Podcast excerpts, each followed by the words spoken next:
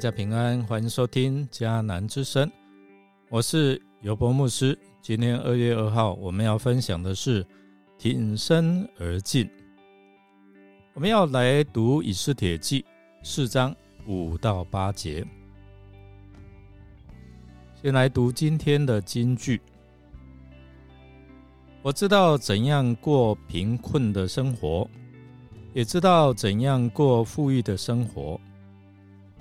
我已经得到秘诀，饱足也好，饥饿也好，丰富也好，缺乏也好，随时随地，我都知足。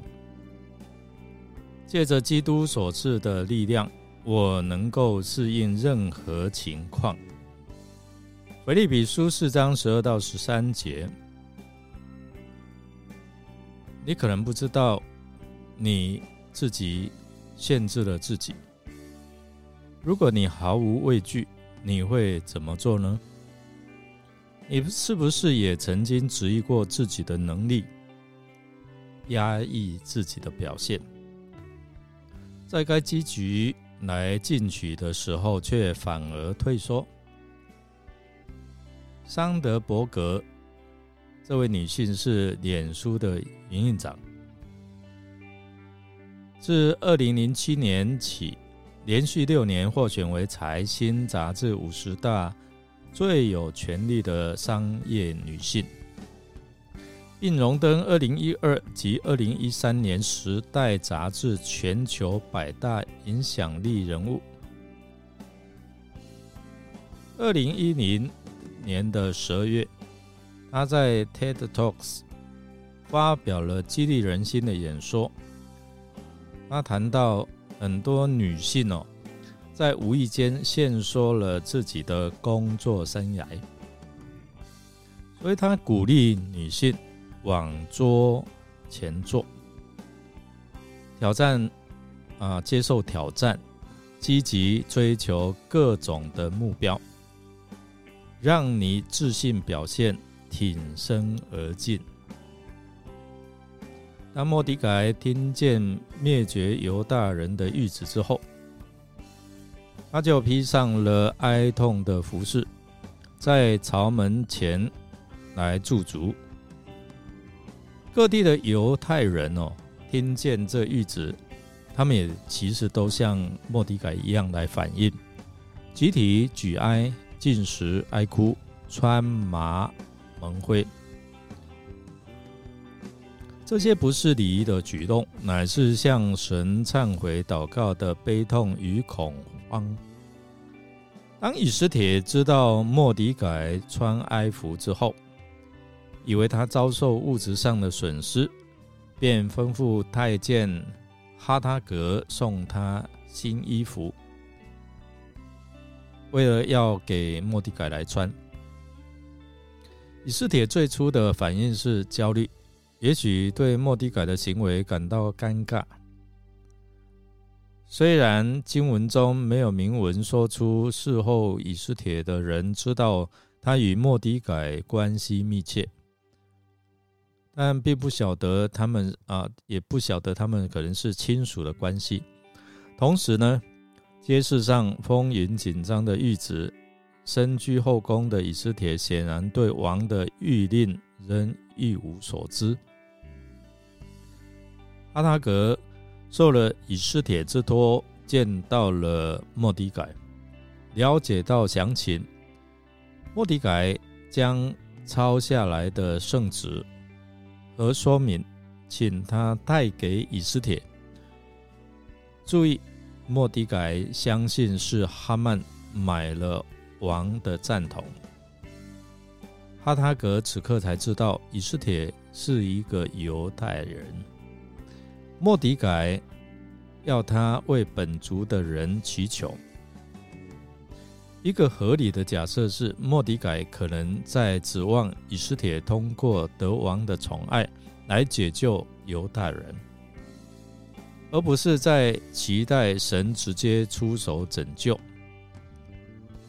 以斯帖必须明白，这不是很快就可以解决的莫迪改个人问题。而是他全国族人皆深陷其中的危机。所以有鉴于此，莫迪改他提出他对以斯帖的要求，他应该到王的面前为族人来请命。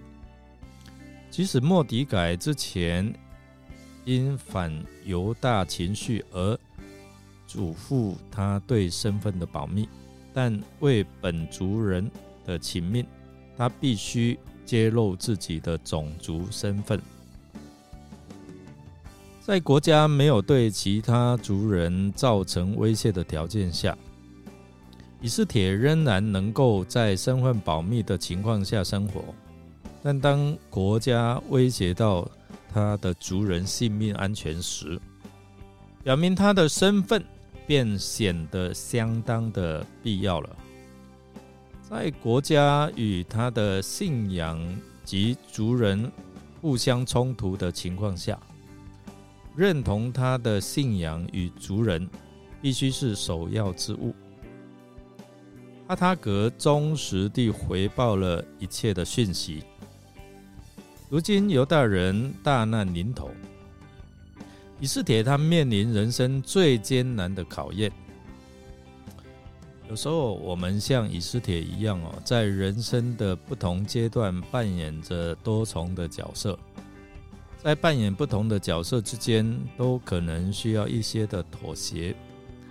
例如，我们可能是公司里的员工，但也是孩子的父母亲，需要学习平衡工作与家庭生活，不至于因为工作而牺牲家庭。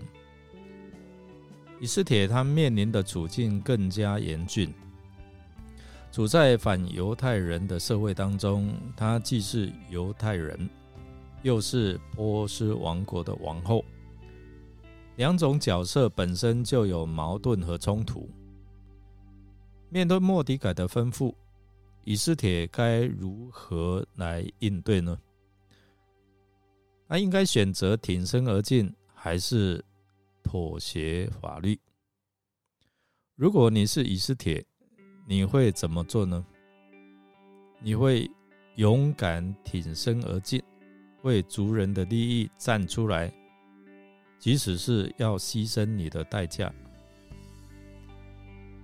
我们也用现在来想哦，你会为了亲人他的得救，可能他还没有信主哦，你愿意挺身而进，向上帝来迫切祈求，给他们有机会领受救恩吗？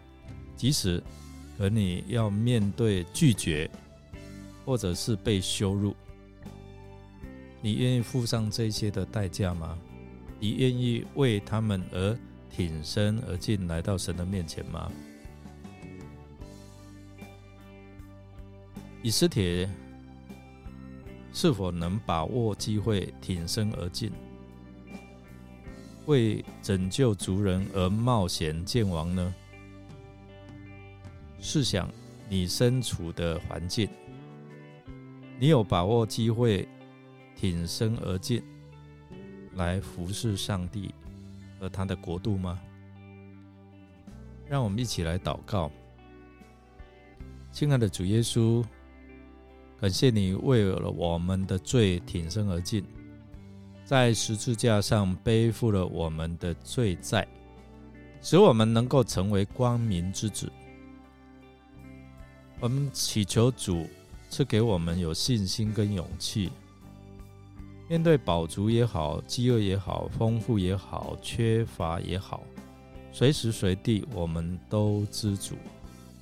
借着基督所赐的力量，我们能够适应任何的情况，并且我们能够把握机会，能够为服侍神而挺身而进。